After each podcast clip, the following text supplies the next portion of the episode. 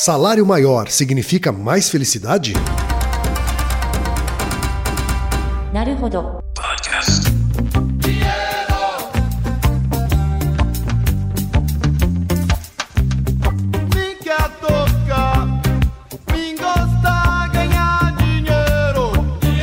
Bem-vindo ao Naruhodo, o podcast para quem tem fome de aprender. Eu sou Ken Fujioka. Eu sou Altair de Souza. E hoje é dia de quê? Fúteis e úteis. Altair, a pergunta de hoje veio de um ouvinte. Um ilustre ouvinte, Altair. Quem? Que é o Daniel de Capua, 27 anos, que é fisiologista e ele é podcaster do Dragões de Garagem. Ah, e sim. Podcast muito bacana também. Eu acho um dos melhores de divulgação científica. É de São Paulo, SP também, Altair. Ele diz aqui, ó. Olá, pessoal do Naruhodo. Eu estava pensando esses dias que certa vez ouvi falar que um estudo havia revelado que o salário das pessoas as deixava mais feliz quanto maior era, até um limite. De uns 15 mil, eu não me lembro exatamente qual o limite. Nunca chequei a fonte e devo pesquisar isso quando tiver um tempo livre, mas vai que o Naruhodo chega antes de eu ler a tempo. Por ser uma pesquisa de comportamento humano, tenho certeza que Altair vai achar ele mais rápido que eu e ponderar a metodologia também melhor que eu. Além disso, a dúvida de um vira de vários. Espero que o tema lhes interesse e, no mais, parabéns pelo ótimo trabalho. Obrigado. Um abraço, Daniel. É sempre bom receber bons feedbacks de pessoas muito qualificadas. Pois é, Altair, a gente encontrou aqui, primeiro, a matéria que divulgou o estudo. Isso. né? Teve uma matéria Vira e mexe, vem e vai, né? Esse Isso. tipo de trabalho. O site É o País, em novembro de 2016, fez uma matéria com uma pergunta um pouco diferente, que tem mais a ver com o estudo em si, né? O título é O que nos faz mais felizes, tempo ou dinheiro? Se você pudesse optar entre um aumento de salário e uma redução na jornada de trabalho, o que você escolheria? Sua felicidade depende da resposta a essa pergunta. Altair, o que é que os estudos sobre essa questão de salário, renda, tempo né, e felicidade, né, a relação entre todas essas coisas, o que é que esses estudos têm apontado ultimamente? aí? Na verdade, tem um balaio de gato, tem muitas coisas. A psicologia é uma das áreas mais interessantes, eu acho, para você pesquisar, assim, porque é muito autorreferente, né? Fala sobre a vida, as pessoas, as coisas próximas, assim. Ao mesmo tempo, é uma das maiores fontes de picaretagem também. É sempre dialético, né? Sempre tem esse caráter dialético. Vamos tentar fazer uma questão histórica primeiro, tá?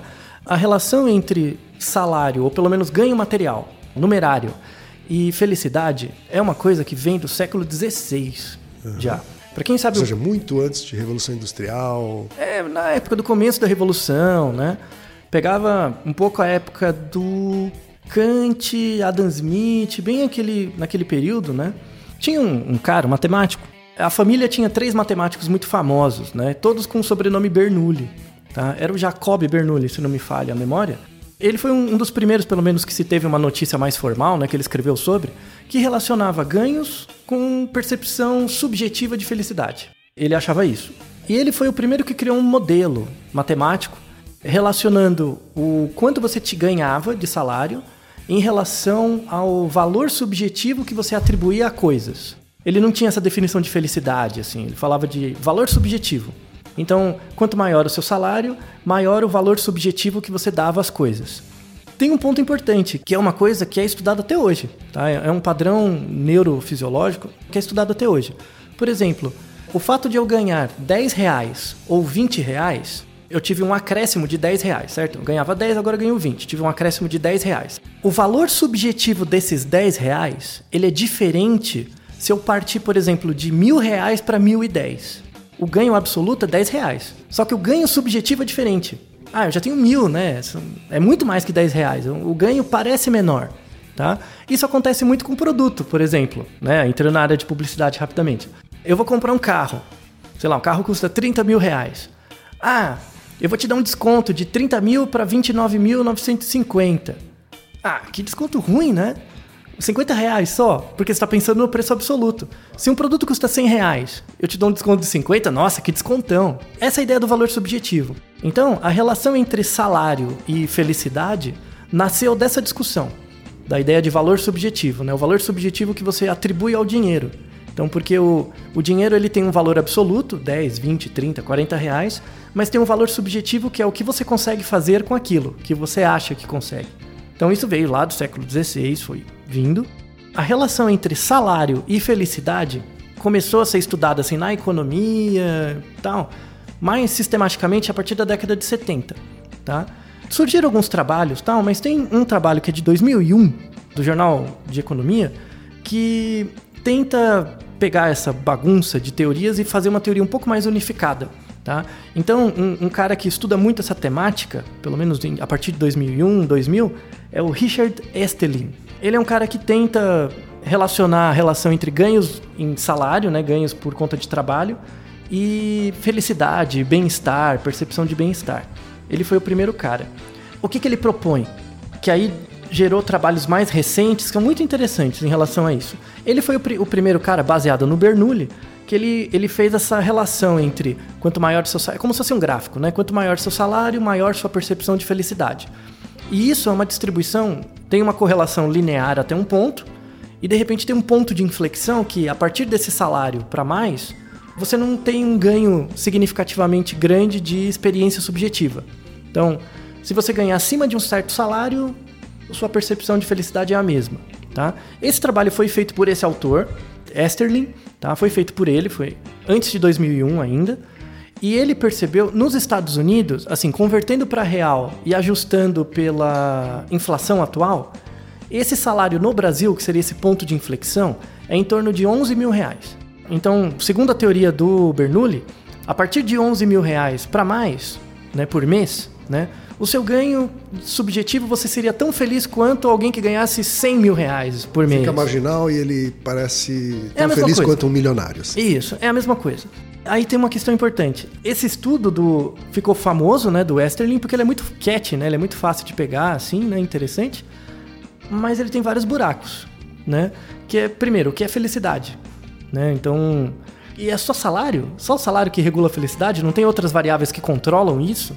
Então, esse estudo do Esterlin ficou famoso, só que hoje em dia na área acadêmica ele caiu em descrédito. Vira e mexe ele aparece na notícia, né? Ah, o salário, aí você vai regulando pela inflação, né? Então hoje 11, mil- ah, a meta é você ganhar 11 mil reais. Aliás, um detalhe importante. Imagine que você mora sozinho. Então, se você ganha, su- supondo que essa teoria é correta, se você ganha 11 mil reais, então você está bem. 11 ou um pouquinho mais. Você está bem, né? Se você for casado e tiver um filho, é 11 mil para cada pessoa. Então são 33 mil, tá? Então não pense que é tão fácil assim. Vai aumentando linearmente conforme o número de pessoas. O que, que se tem de teoria ma- mais sólida sobre isso? Primeira coisa, felicidade é diferente de tristeza.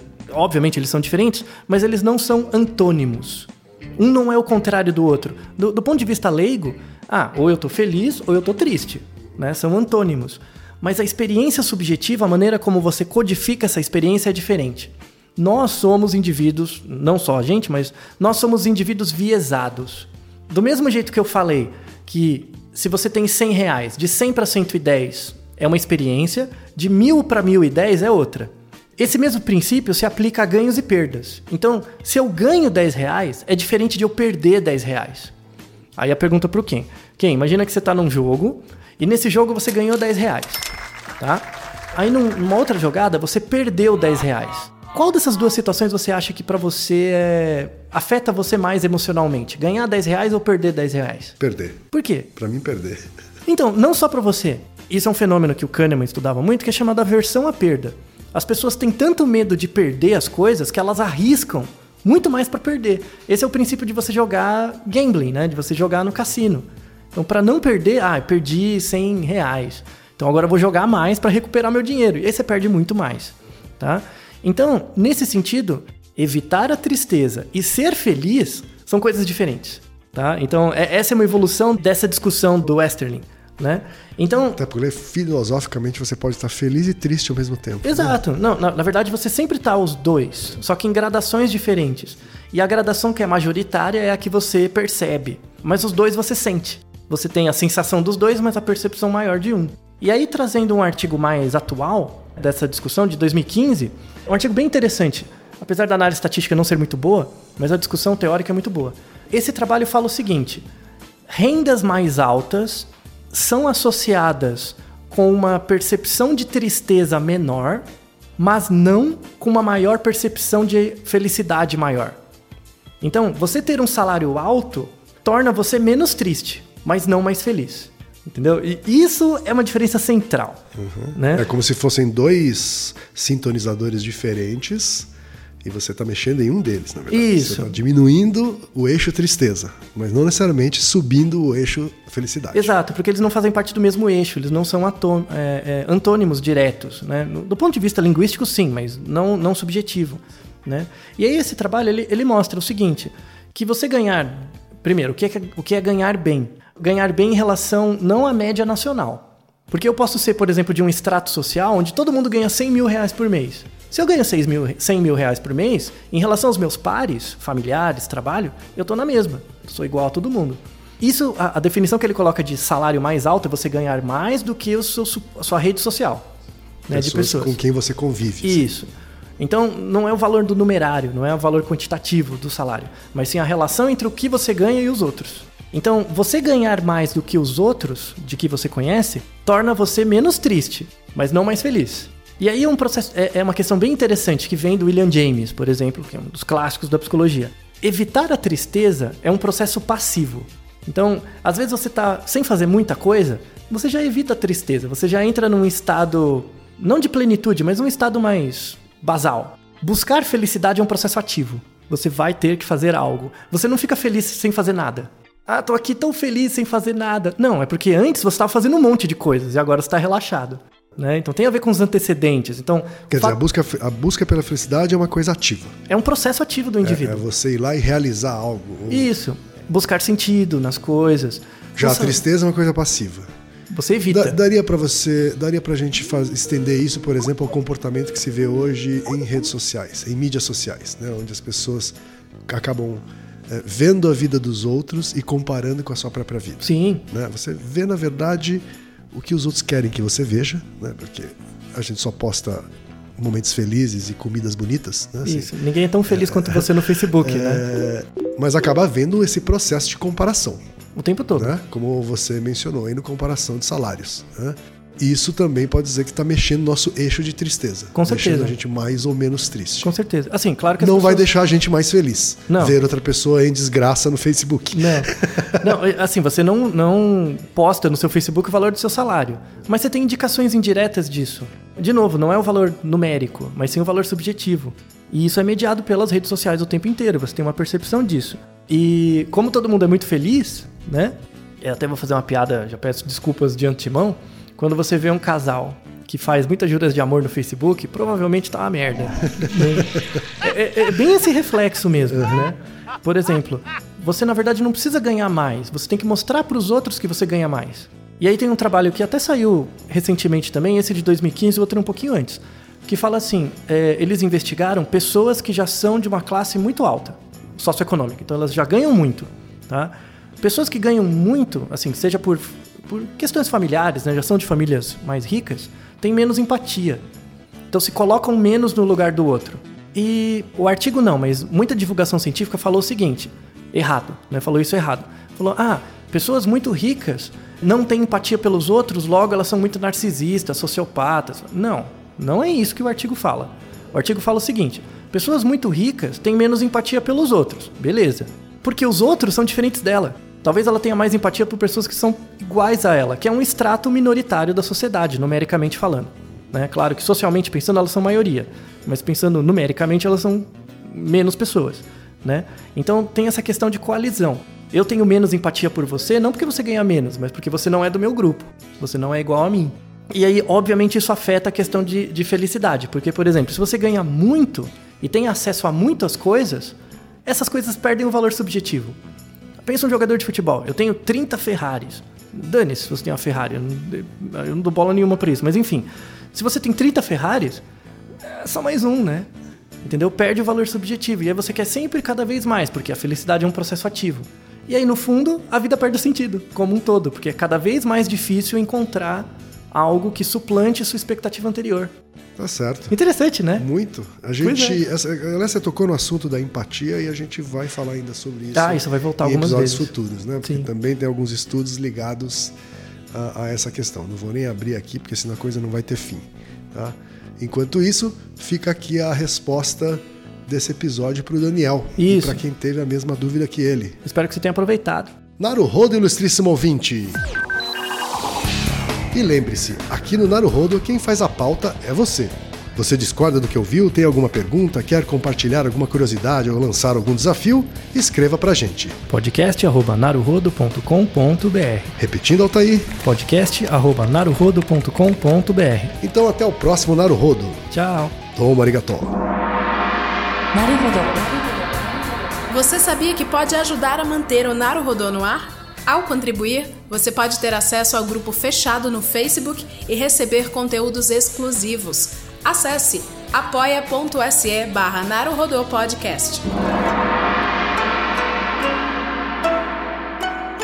Naruhodo. Esse podcast é, é apresentado por b9.com.br.